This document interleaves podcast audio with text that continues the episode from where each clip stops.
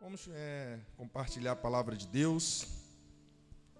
A nossa palavra hoje é a continuação, a prática da coinonia, parte 2. Nosso tema é o livro de Atos dos Apóstolos, capítulo 2, verso 42 e 43. Atos dos Apóstolos.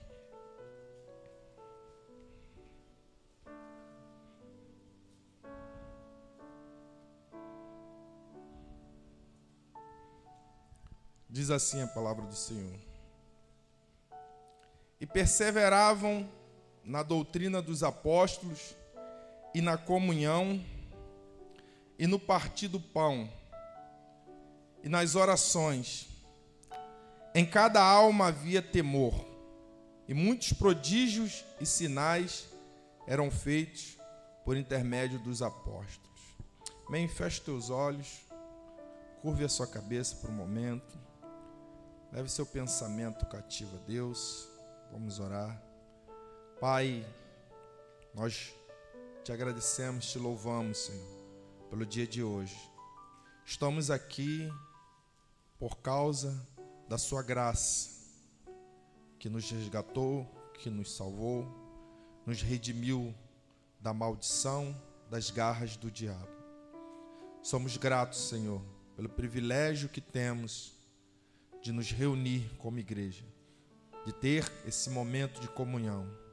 Agora, Pai Santo, nós te pedimos, no nome de Jesus, que o Teu Espírito Santo ministre ao nosso coração, que o Teu Espírito Santo nos dê revelação, entendimento, compreensão da Tua palavra, Senhor, que nós sejamos fortalecidos, edificados, encorajados pela tua palavra, que é a verdade.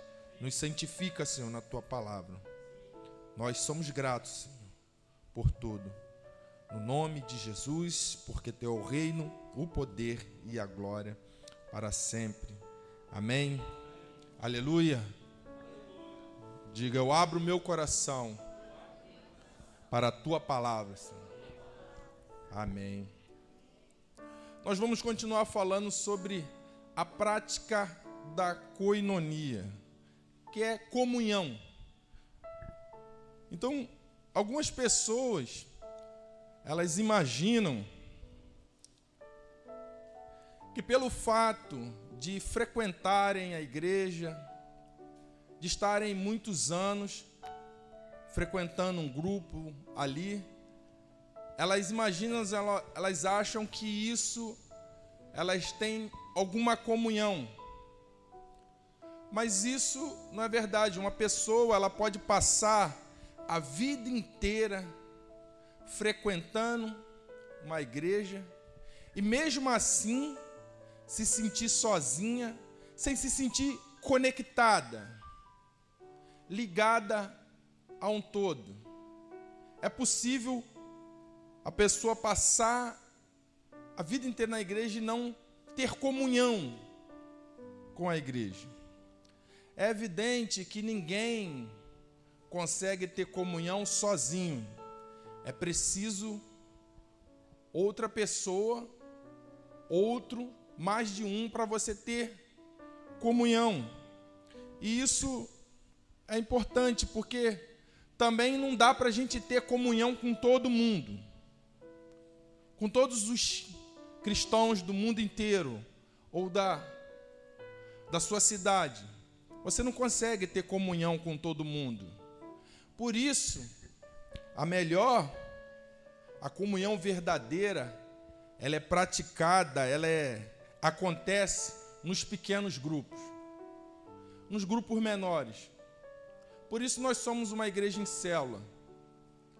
Porque num grupo menor de pessoas, você consegue ter comunhão. Então, vou te dar um exemplo, por exemplo, numa igreja como a nossa, não é uma igreja com milhares de irmãos, mas tem um número considerável. Pode até ser que tenha alguém aqui que conheça o nome de todo mundo, onde todo mundo, quem é quem. Mas tem às vezes tem algum irmão que você não sabe nem o nome, porque é muita gente. Mas na sua célula você sabe. Na sua célula você sabe o nome de cada um. A célula é fulano, fulano, fulano. Porque num grupo menor nós conseguimos ter uma verdadeira comunhão. Também comunhão não acontece de forma automática.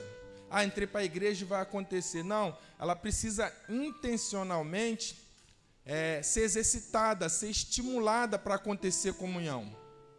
Não é porque a pessoa entrou na igreja e ela já vai ter comunhão. Ela precisa exercitar isso. É isso que a Bíblia chama de coinonia. O que é coinonia? Comunhão. É vida em comum, é vida comum, particular, partida em comum. Então, os evangelhos, no livro de Atos, falam que eles tinham isso.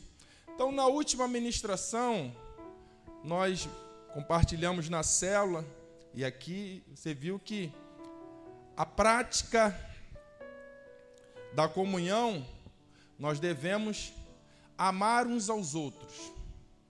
E você aprendeu, compartilhou lá na cela, que há uma diferença entre gostar e amar. Gostar tem a ver com aquilo que é natural, identificação. Você se identifica, você gosta de algumas coisas, alguém gosta de outra coisa. Isso é gostar. E ninguém, quando o irmão fala assim, tem irmãos que falam assim: Eu não sou obrigado a gostar de ninguém. Eu queria dizer que você está correto. Você não é obrigado a gostar de todo mundo, porque isso gostar é uma identificação natural. Mas a biblicamente a Bíblia diz que você tem que me amar. Você tem que amar o irmão. Porque amar é outra coisa. E é um mandamento que o Senhor Jesus nos deixou. Então você não é obrigado a se identificar com aquele irmão, com aquela irmã, mas o mandamento é que você deve amar ele. E para praticar a comunhão, eu devo amar uns aos outros. A segunda coisa que nós vimos é que na prática da comunhão, nós devemos servir uns aos outros. Assim como o Senhor Jesus lavou os pés dos discípulos, nós devemos lavar os pés uns dos outros. E aí, se você quiser saber mais como, como é que eu faço isso, lavar os pés, você assiste lá a live lá que eu entrei em mais detalhe, ou você pergunta seu líder na célula. Como é que eu lavo os pés dos meus irmãos? Não é só uma lavagem literal, água, bacia. Então você vai aprender que a ideia que Jesus está nos ensinando é que nós temos que servir, praticar comunhão. Estou aqui para servir meu irmão. Mas hoje eu queria falar com os irmãos que tem mais dois pontos importantíssimos na comunhão. Primeiro, na prática, nós aprendemos que temos que amar e servir. Agora, praticamos comunhão restaurando uns aos outros. Primeiro, nós praticamos comunhão amando uns aos outros, servindo uns aos outros e agora restaurando uns aos outros. Então, vamos ler um texto da Bíblia aí, Gálatas 6. Abra sua Bíblia aí, em Gálatas 6.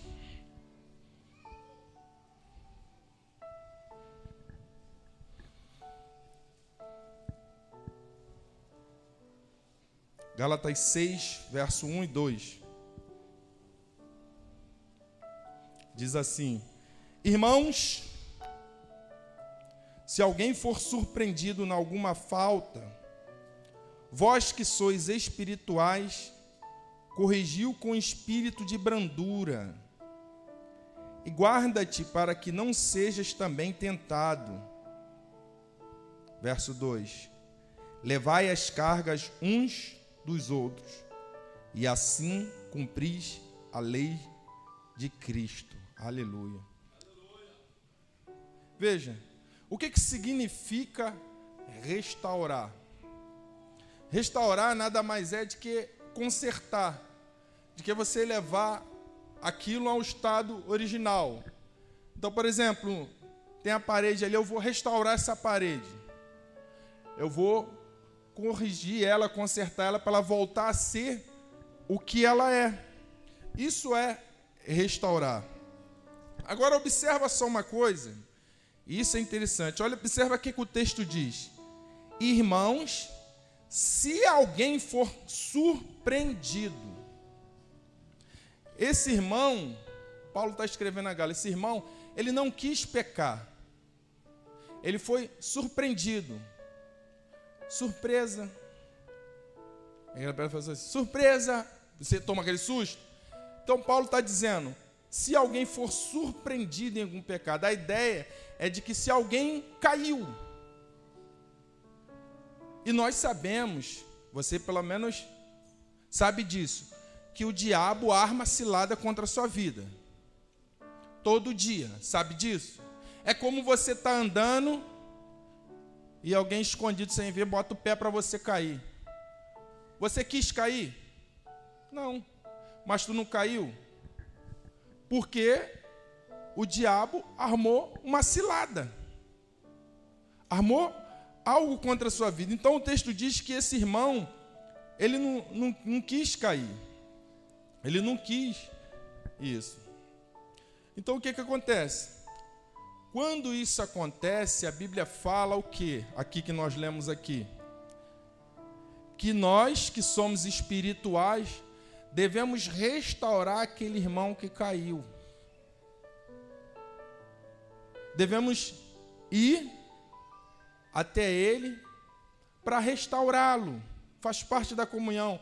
Porque ele sozinho, ele não vai se restaurar. A Bíblia não diz, você que caiu se restaure. Mas vós que são espirituais, procurai restaurá-lo. Então, quando isso acontece, a última coisa que a pessoa que caiu quer é que haja assunto de fofoca ou condenação. A pessoa já está caída. Você vai em vez de restaurar a parede, tu vai acabar de derrubar de vez. Mas geralmente quem faz isso são legalistas que olham de uma posição superior para a pessoa, de cima para baixo. Caiu, bem feito, pô. não escuta o pastor, não escuta o líder, não escuta a pai, não escuta a mãe, deu nisso aí. Mas não, a Bíblia diz: vós que são espirituais. Quem é espiritual? Aquele que amadureceu, e tem que ser com brandura, com doçura. Tem que ser manso. Veja, que só tem essa postura de humildade, de mansidão. Quem, porque o texto diz, para cuidar que também não seja tentado. É aquela pessoa que é espiritual, que, que chega, meu irmão, eu vim falar de Jesus para você, se levanta-me. Eu entendo. É quem olha, quando eu olho para um homem assim que cai, eu já tive essa postura de, de condenação, quando eu era da lei. Mas hoje eu entendo, é aquela pessoa que olha e compreende, pô, eu também poderia cair nisso aí. Entendeu? Eu também poderia ter colocado uma cilada, eu poderia ter. Não, é porque tem irmãos que eles pensam o seguinte: não, comigo não acontece isso. Aí você não consegue restaurar, porque você acha que eu nunca cairia nisso, pô. Você é irmão fraco. Mas quando você entende que poderia ter sido com você, meu irmão, vou, vão te levantar. Isso faz parte da comunhão, restaurar o irmão que caiu na cilada, porque quando cai na cilada, ele quer voltar, irmão. Só que não tem força. Não consegue, irmão. O diabo tramou. Sabe aquela situação, às vezes, eu já vi isso acontecer em igreja. A moça está ali esperando um rapaz, orando, pedindo a Deus. Não tem nada de errado isso, orar, pedir a Deus um varão, uma varô. E de repente aparece alguém e ela pensa que é, que é de Deus, e ela se encanta e vai.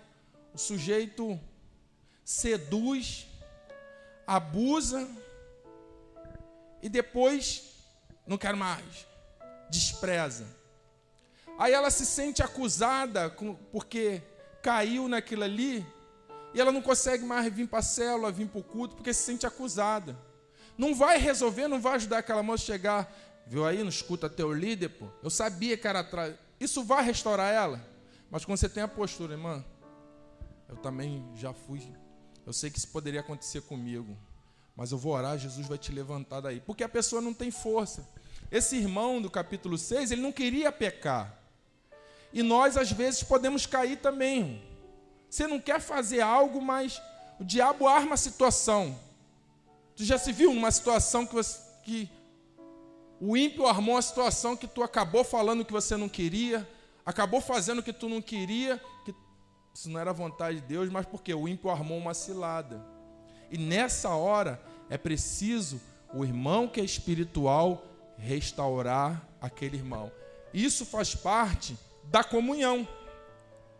Então, pessoas espirituais são mansas e humildes. Tem um, um, uma corporação de bombeiros nos Estados Unidos que eles dizem assim: todos correm do fogo, nós corremos para o fogo. Enquanto todo mundo corre do problema, você corre em direção para resgatar aquele irmão que caiu. Você vai lá para estender a mão.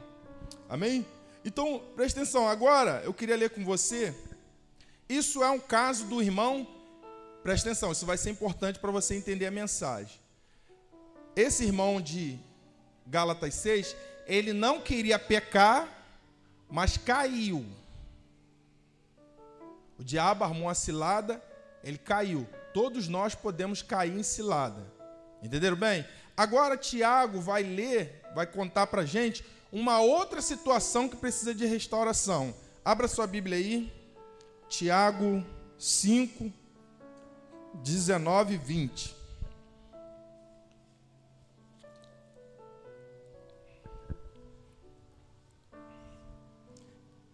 Tiago 5, 19 e 20. Diz assim: Meus irmãos, se alguém entre vós se desviar da verdade e alguém o converter, sabei que aquele que converte o pecador do seu caminho errado salvará da morte a alma dele e cobrirá multidão de pecado. Agora veja bem, Tiago está tratando de outro tipo de pessoa de pecado é a pessoa, não é a pessoa que foi pega na cilada, é a pessoa que você está vendo que ela está se desviando, ela está indo para o caminho errado. Ela, não, eu quero ir por aqui é, o pecado. Ela escolheu se desviar e ir para o pecado. Essa pessoa está se desviando, indo para o caminho errado. Então o que, que diz a Bíblia? Se alguém está intencionalmente, o que é intencional? Ela sabe, se afastando com essa atitude, ela também precisa de ser restaurada. A missão nossa como igreja discípula é ir lá e tentar restaurar a pessoa. Olha, irmão, tu está indo para esse caminho, é furada. Vai se quebrar. Deus tem mais para você, por que você está fazendo isso? Isso vai te destruir, isso vai te prejudicar. Agora, o crente que foi pego numa cilada é uma situação, ele precisa restaurar. Não é o mesmo desse, mas esse aqui, ele sabe que é errado e quer fazer. É outra situação. Então, preste atenção. Todavia, perante o Senhor, nós temos a obrigação de ir atrás para restaurar. E por que, que a gente tem que insistir? O cara já escolheu se desviar, para que, que eu tenho que ir lá falar com ele? Eu tenho que ir. Por quê? Porque a Bíblia está mandando.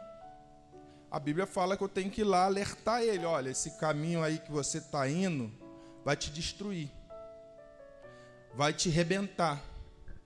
Agora, você ir lá e falar para a pessoa isso tem um risco.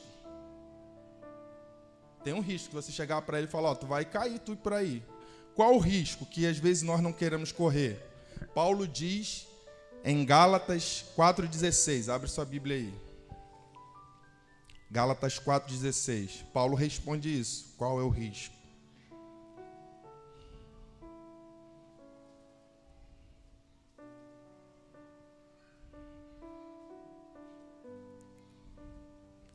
Diz assim, ó: Tornei-me porventura vosso inimigo por dizer a verdade?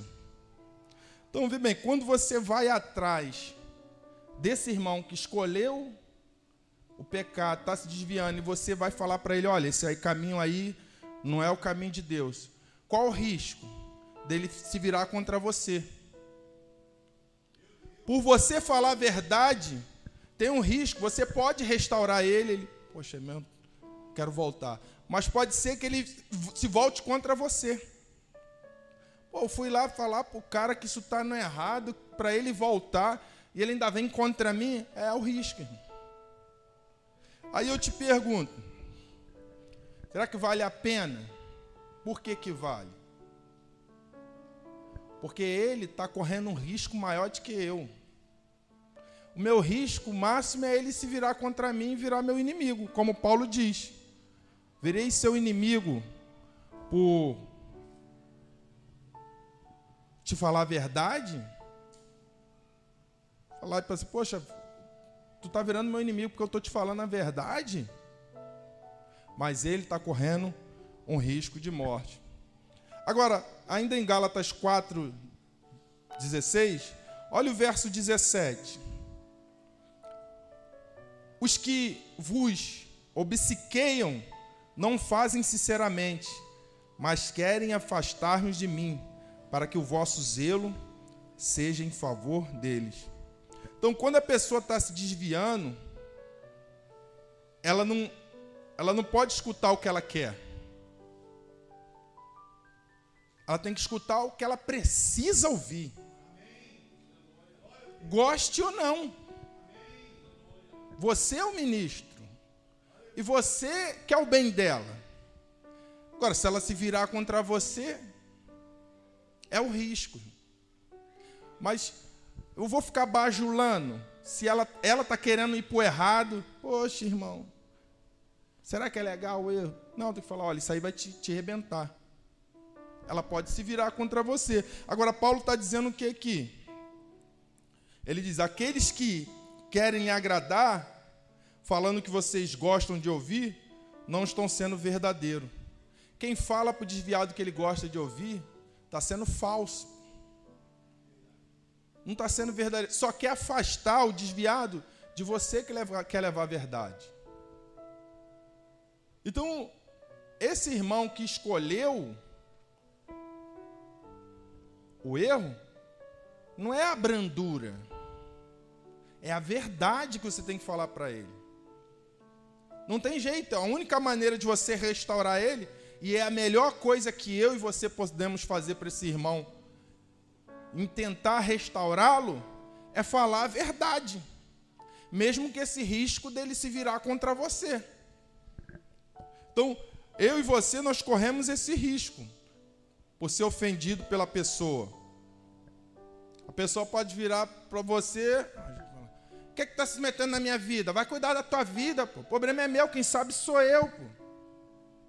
Tu vai lá falar pro cara que ele vai se rebentar, ele fala, vai cuidar da sua vida. Eu não quero saber de igreja. Mas pode ser que você consiga persuadir aquele irmão a voltar. Eu e você só vamos saber se for lá e falar a verdade para ele. Veja, ele é diferente do irmão de Gálatas 6 que armar, armou a cilada e caiu. Ele não queria fazer isso. Foi pego. Qualquer um de nós pode ser pego. Mas esse aqui que Tiago está falando, ele está indo porque ele quer. Irmãos assim, pode ser chamado de irmão, que querem ir. E às vezes a gente fica olhando, mas não é o suficiente. Então tem esse risco que nós temos que. Por que, que tem que fazer isso? A mesma situação do irmão de Gálatas 6. porque a Bíblia fala que eu devo restaurá-lo, porque ele é família e porque ele está correndo um risco maior que você. Você, o máximo, ele pode virar teu inimigo. Mas e ele se continuar seguindo esse caminho? Salário do pecado é? Vale a pena ou não vale a pena se arriscar para tentar restaurar o irmão? Mas a gente não pode chegar falando a nossa verdade, é falar a verdade de Deus. Ele não, não é palavra que ele gosta, irmão, mas é o que ele precisa ouvir, é o que é necessário ele ouvir. Às vezes nós não queremos falar por causa disso. Eu mesmo eu vou me colocar como exemplo. Essa semana eu falei isso. Eu falei, eu tenho um irmão, eu tenho que chegar para ele falar umas verdades para ele. Mas por que, que eu não quis ir confrontar o irmão falar a verdade? Com medo de exatamente acontecer isso. Pô, o irmão vai se virar contra mim ainda se eu falar isso. Mas ao estudar essa palavra, vendo isso, eu falei: não, quando eu encontrar ele, ou ele vai retornar ou ele vai tomar ódio de mim. Ou um ou outro. Mas eu vou falar a verdade para ele. Irmão, esse caminho está destruindo você, tua família, você está se perdendo. Não é esse o caminho de Jesus. Ah, Nilson, não se mete no. Ou então, poxa, está certo, irmão, vou voltar. Ou uma coisa ou outra vai acontecer. Mas eu não vou ficar mais sem falar a verdade para esse irmão. Amém? Então, também quando o que acontece? Se esse irmão se arrepender e quiser voltar, todos têm que perdoar mutuamente e receber o irmão. Porque esse desprezo já foi a paga, já foi o preço que ele pagou. Quer ver? Abre sua Bíblia aí, segundo aos Coríntios 2. Segundo aos Coríntios 2, versos 6 e 7. Diz assim.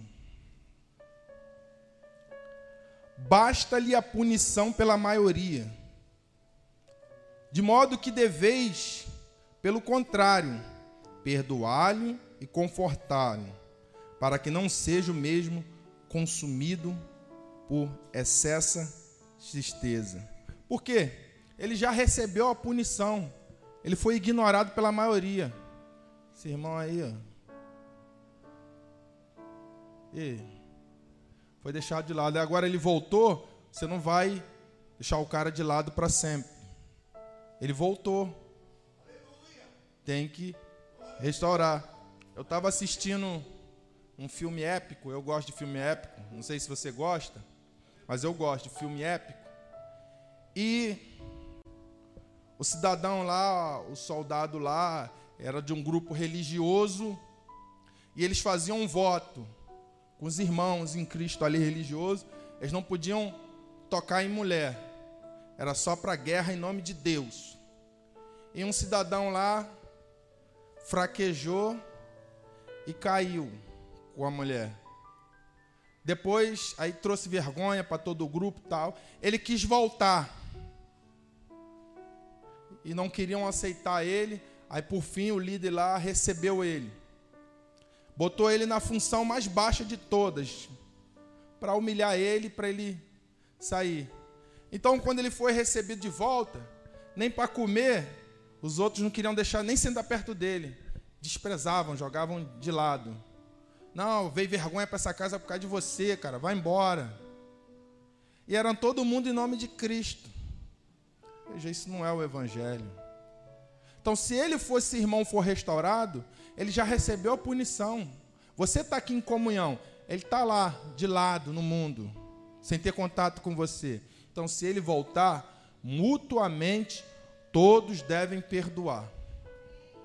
Porque ele já recebeu a punição. Se não, se a pessoa voltou, vamos dar o um exemplo aqui da irmãzinha aqui, que foi abusada lá, aí ele foi lá consolar ela, visitar, erguer, porque ela caiu na cilada. Aí ela volta. Como é que ela volta? Abatida. Ela volta com semblante caído. Se todo mundo. Ih, essa irmã aí já, já aprontou já. Não, nós devemos perdoar e estender a mão. Esse é o procedimento. Mas se a pessoa não quiser voltar, se ela se recusa a aceitar, tu tá falando, ele manda você cuidar da sua vida, não quero saber, eu vou viver assim, problema é meu. Se ela não aceitar e ela quer permanecer no pecado, e ela não mostrar arrependimento, e disser para você, eu quero permanecer no pecado. Tu sabe que as pessoas podem escolher, né? Se ela escolher, decidir viver no erro, é um direito que ela tem. Então, como que a gente deve proceder? Você chega, eu já falei que esse irmão, ele não quer, quer viver assim. O que, que a Bíblia fala? Como é que a gente tem que tratar essa pessoa que quer ir assim?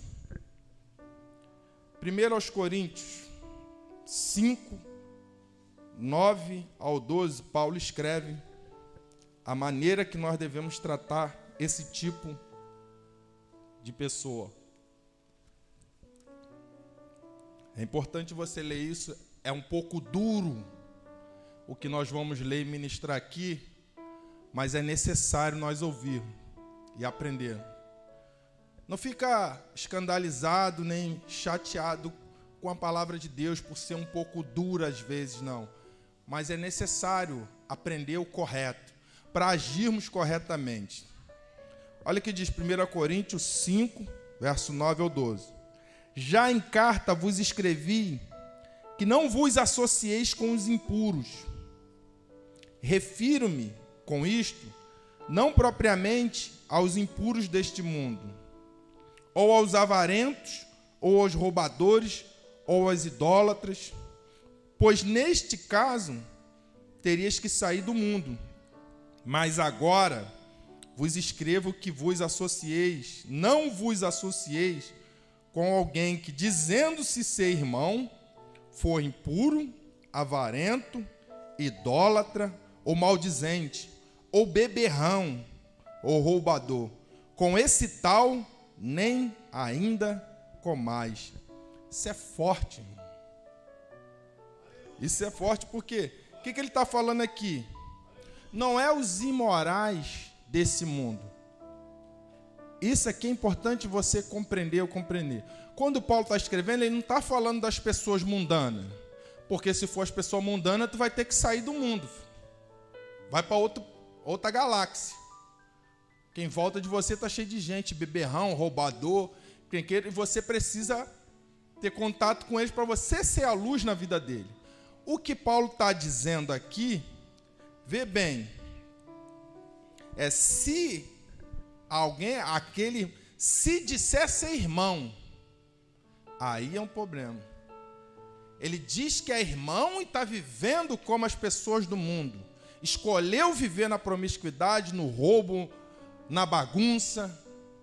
E ele diz ser irmão, com esses tais nem comais. Nem seguir em Facebook, nem Instagram. Tchau diz que é crente, diz que é irmão, e está nessa daí? Ô, oh, peraí. Eu sei que é duro, irmão, que Paulo está escrevendo, mas é isso mesmo. Porque ele está sendo pior que o mundano. Ele escolheu, e depois de ter provado a vida de Deus, a comunhão aqui, disso tudo, ele agora escolhe a promiscuidade. Escolhe a vida de iniquidade, de erro. E você vai ficar tendo comunhão com um sujeito desse? É duro o que Paulo escreve, mas é isso mesmo. Não tem comunhão com essa pessoa. Paulo falou, com esse tal, ainda fala assim, esse tal, nem com mais. Nem come com ele. Porque está dizendo ser irmão e vive assim. Entenda o que, que o apóstolo está dizendo desses crentes desviados que já provaram o rebanho, mas ele não quer ser restaurado. Você foi lá, falou com ele, irmão, falou a verdade para ele, ele virou seu inimigo, te ofendeu e não quer. Deixa, irmão. Você tem que ir para aquele que o diabo armou a cilada, para aqueles que estão em treva. O cara já escolheu. Ele não quer saber. Ele provou isso aqui, eu não quero saber. Tem gente assim na internet. era crente, agora o canal dele é só falar mal de igreja. Não ganha um like meu, só ganha dislike. Tá falando mal da igreja, pô. Ué. Eu sei que isso, às vezes a gente se sente acusado pelas pessoas de fora. Vai lá, como é que você é crente desprezando o irmão? Desprezando a pessoa, tem que restaurar. Não, não, não, presta atenção no que a Bíblia está falando. Não é aquele irmão que caiu. É aquele que se diz ser irmão, mas não quer. Você vai ficar perdendo seu tempo, porque a pessoa já falou para você: Eu não quero essa vida que você leva de igreja. Você vai ficar compartilhando do erro com ele. Não tem comunhão. Infelizmente, é dura a palavra de Paulo, é, mas nós devemos aprender o correto. É dessa forma. Nem tão pouco o crente que estava desviado e voltou. É o crente que decidiu deliberadamente permanecer no pecado. Não tenha comunhão com ele, não faça refeição com ele, não siga nas redes sociais. Não tenho parte contigo. Você não quer. Por quê? Se você, você tem que deixar bem claro para ele. Eu vim aqui, irmão, para te ajudar. Eu vim aqui para te restaurar. Eu vim aqui para você voltar para Deus. Não para ficar aqui participando do que você está fazendo. Se você não quer voltar para Deus, tchau. Tem gente que quer, que está preso. Me ajuda. Não vem um irmão aqui me ajudar. Vai para esse, irmão. Vai para aqueles que estão completamente cego, na escuridão, perdido. Levar a luz.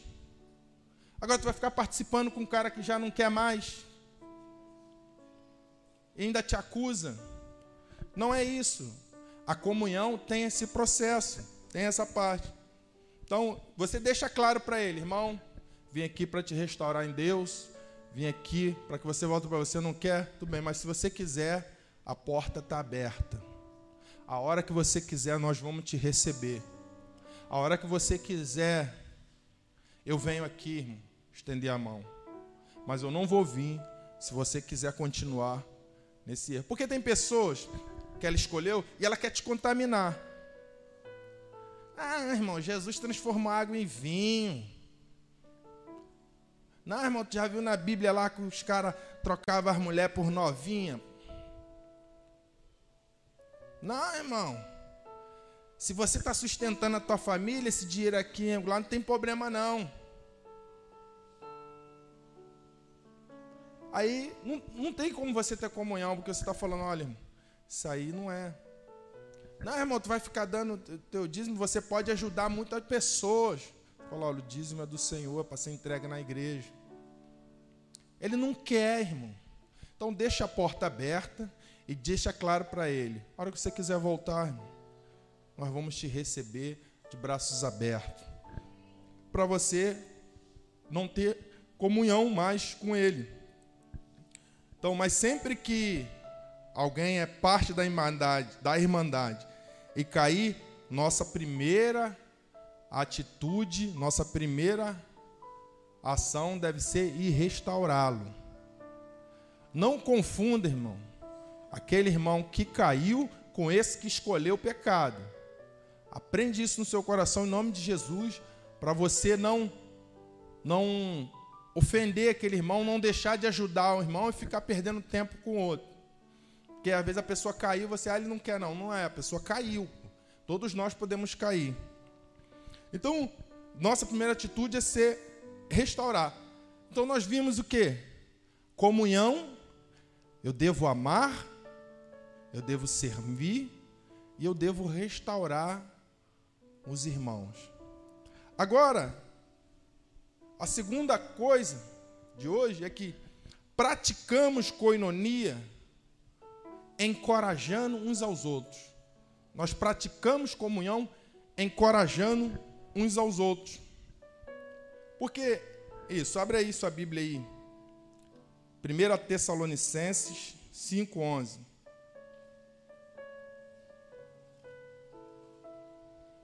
Primeira Tessalonicenses 5, 11. Diz assim, ó. Consolai-vos, encorajar ou exortar, depende da sua tradução aí. Pois uns aos outros, e edificai-vos reciprocamente, como também estáis fazendo. Veja, muita gente entende esse exortar aqui, ele acha que exortar o irmão é só cortar o irmão e. Esse exortar é encorajar. Nós servimos, nós temos comunhão encorajando. E esse encorajamento aqui tem a ver com uma ideia de você torcer, de você impulsionar o irmão. Igual a torcida em time de futebol, ela não tem a função de torcer para o time quando ele está perdendo ali. Eu sei que às vezes isso não acontece. Ela vai ao time e não resolve, piora. Mas a ideia original é a torcida incentivar quando está no momento difícil. Vamos, vamos virar, vamos para frente. Então, o que Paulo está dizendo aqui em Tessalonicenses, que nós devemos encorajar uns aos outros. Quando a pessoa é restaurada de volta, ela precisa de encorajamento. Então veja bem, é vamos de novo para esse exemplo da moça que foi enganada. Ela retornou para a célula, ela está lá com a Tamara na célula lá. E a irmã, antes ela servia na igreja, agora ela está abatida. Então eu tenho que encorajá-la, irmã, você vai conseguir. Você é de Deus, vai vencer. Não, vai sim, vamos que dá. Vamos para frente, vai dar certo. A Bíblia fala, irmão, nós devemos encorajar uns aos outros. Por quê? Por que a gente precisa disso? Porque há circunstâncias de pecados que destrói, abate a pessoa que ela não consegue, às vezes, andar de novo do jeito que ela andava, precisa ser encorajado. Nós precisamos encorajar, torcer uns pelos outros. Seu filho, seu filho precisa do seu encorajamento, da sua torcida. Seus irmãos, precisa que você encoraje, torça por eles. Vamos lá, irmão. Seus pais, torça pelos seus pais, pela vitória dos seus pais. Os membros da sua célula. Vamos multiplicar, vamos avançar. Você vai conseguir isso aí, você vai conseguir. Vamos torcer, irmão. Seu pastor, seu líder. Eu preciso, irmão como isso me encoraja, me, me impulsiona quando eu compartilho uma palavra, como eu falo com o irmão, Nilson, que palavra, poxa, palavra do pastor tal, pô, a palavra que você deu, poxa, aquilo, não para mim, você vai conseguir.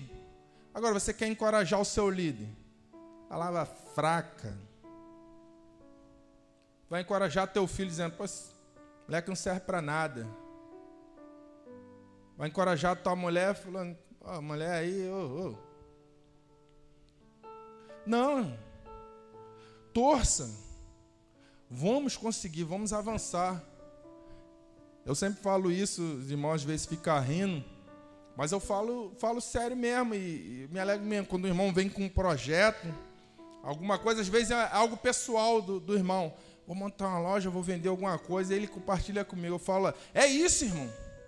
Não vai dar certo, pô. Tu vai crescer essa loja tua, vai vender. Não, tu vai entrar nesse emprego aí. Quando é um jovem solteiro, uma moça, aí fala comigo, pô, estou orando, quero um varão. Eu falei, não, Deus vai te dar, vai casar, mas eu sempre falo, ó, lembra de mim quando você chegar lá. Igual José no Egito. Lembra de mim, irmã, quando você enriquecer. Eu falei essa semana com a criança. A criança falou que tem vontade de ser rica. Eu falei, tu vai ser. Tu vai ser rico em nome de Jesus, mas quando for, lembra de mim. Quando você profetiza que vai dar certo o casamento, depois você é convidado para a festa. Irmão. Torça pelo seu irmão, torça pela sua família, torça pelo, pelo seu pastor, pela sua igreja. Os irmãos estavam rindo de mim essa semana que gravando a live de oração e eu Peço para deixar o like, para deixar seu comentário. Nos ajude, irmão. Dá lá o teu joinha. Quantos aqui tem celular? Olha aí. Pode me dar essa força, torcer pela vida plena? Sei lá, dar. Se for te custar, tudo bem, não faça isso. Mas se não te custar nada, vai lá, dá um. Precisa nem assistir na palavra do Nilson é ruim, mas vou lá dar uma joia e vai embora. Mas torça, torça pela igreja, irmão, torça pelo seu pastor. Meu pastor é 10, irmão. Ei, meu pastor, não tem pastor melhor não do que o meu, não. É isso, irmão. A gente é, tem comunhão uns com os outros, encorajando, pô. Sai desse negócio de só aí, isso, isso aí não vai dar certo, não. Sai disso, irmão. Ah, você está pregando o evangelho triunfalista? Não. Eu estou dizendo que da minha boca só vai sair palavra de graça. Palavras que edificam. Palavras que encorajam, porque faz parte da comunhão. Para vir contra a gente já tem um montão. Já tem o Satanás e a legião, ainda tem as pessoas mundanas. Você sabe que tem pessoas que não gostam de você só porque você é de Jesus. Ela pode não falar na sua cara, mas tem certeza disso, irmão? Tem. Não é porque você é assim, não. Só porque você é de Jesus, ela não gosta. Você acha que ela está orando, torcendo por você? Não, mas aqui, como igreja, como comunhão, nós temos que encorajar uns aos outros. Vai dar certo, irmão. Amém? Então, o que, que a pessoa ela precisa? Encorajar uns aos outros. Então, sabe o que, que encoraja? Palavras. É a maneira que a gente encoraja, através de palavra. Então, tem as palavras certas na sua boca, tem a palavra de generosidade, entendeu? Incentive as pessoas, torça por aqueles que estão à sua volta. Você sabe quando um time de futebol ele quer incentivar, ele a torcida canta, né? Eu tava, foi eu, Léo, levamos o pastor pro jogo. Aí a gente entrou no trem que estava indo, a gente falamos lá com o pastor, oh, pastor, tem que cantar, hein, pastor? Para incentivar. Então, você tem que ter palavra que incentiva teu irmão, tua família, teu filho, tua igreja. Não, é. E vamos. Não é concordar com os demais na tua boca. Encorajamento com o seu próximo, na comunhão. Amém? O que a pessoa está no processo de restauração precisa não é da nossa opinião, não é da sua opinião. Ela precisa receber palavra de Deus.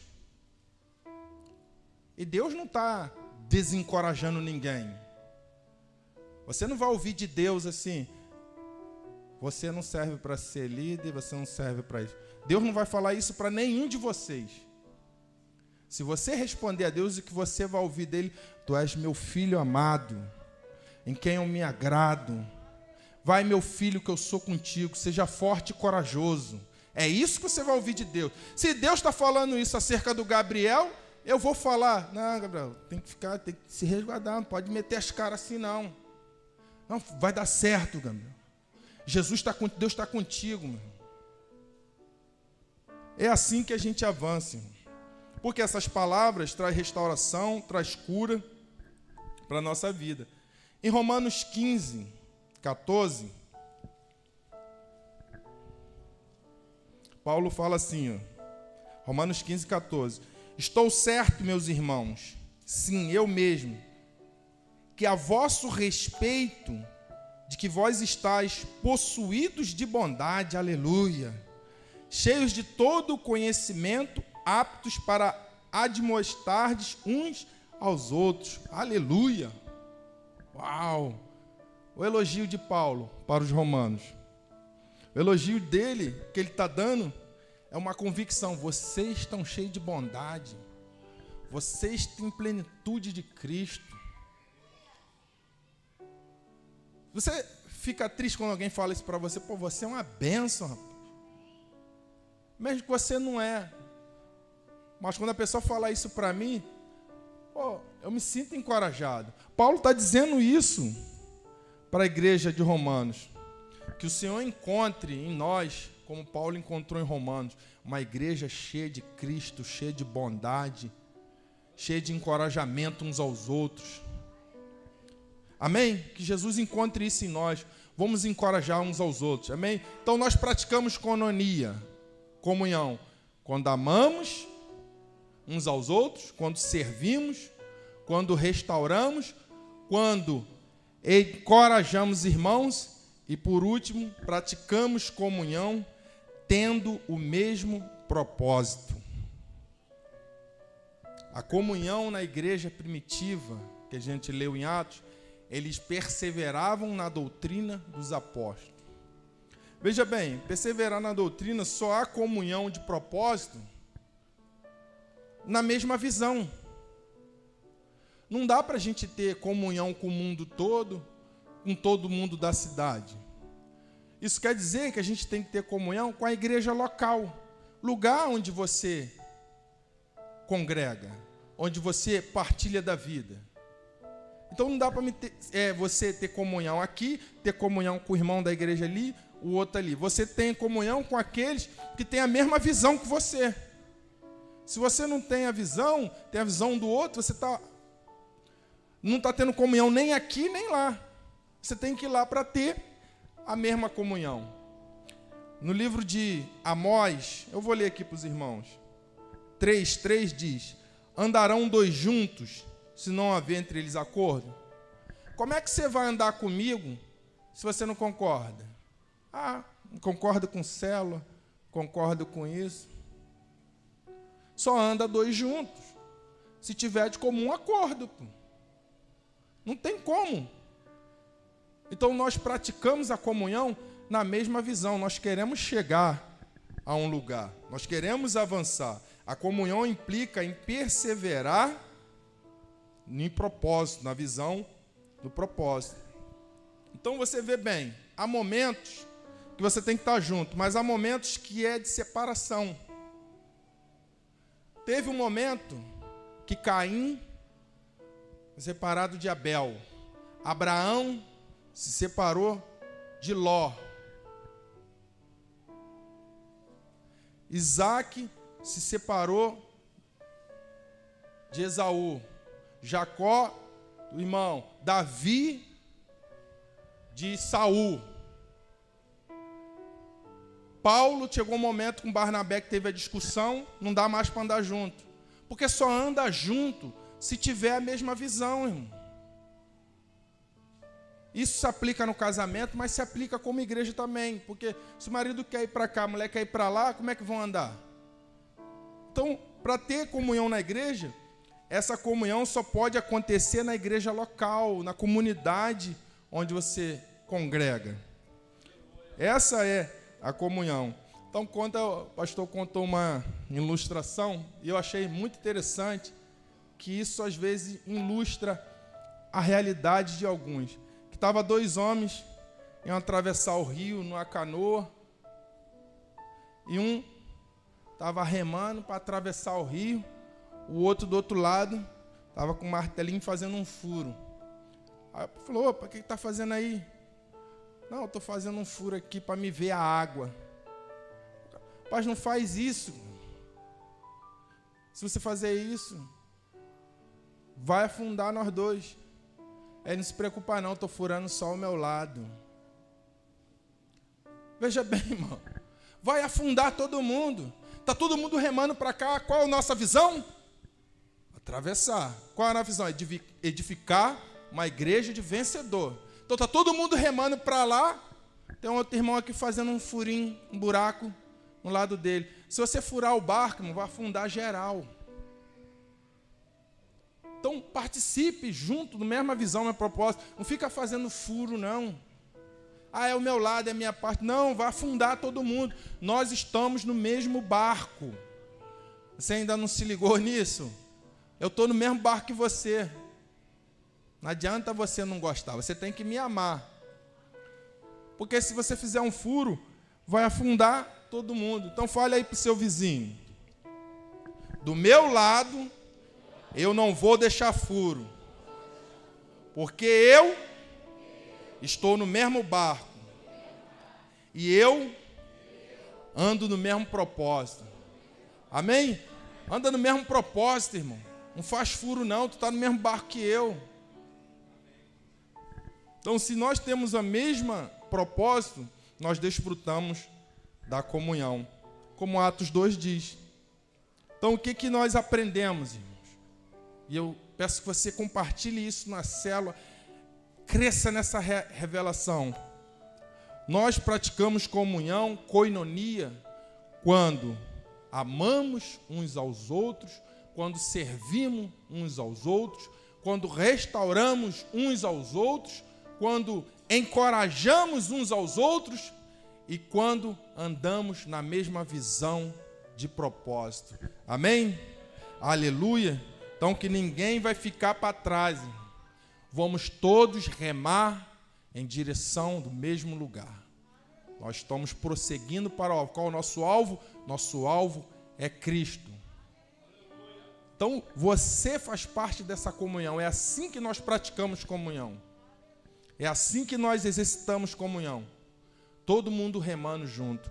Amém? Que você guarde essa palavra no seu coração. Queria orar com.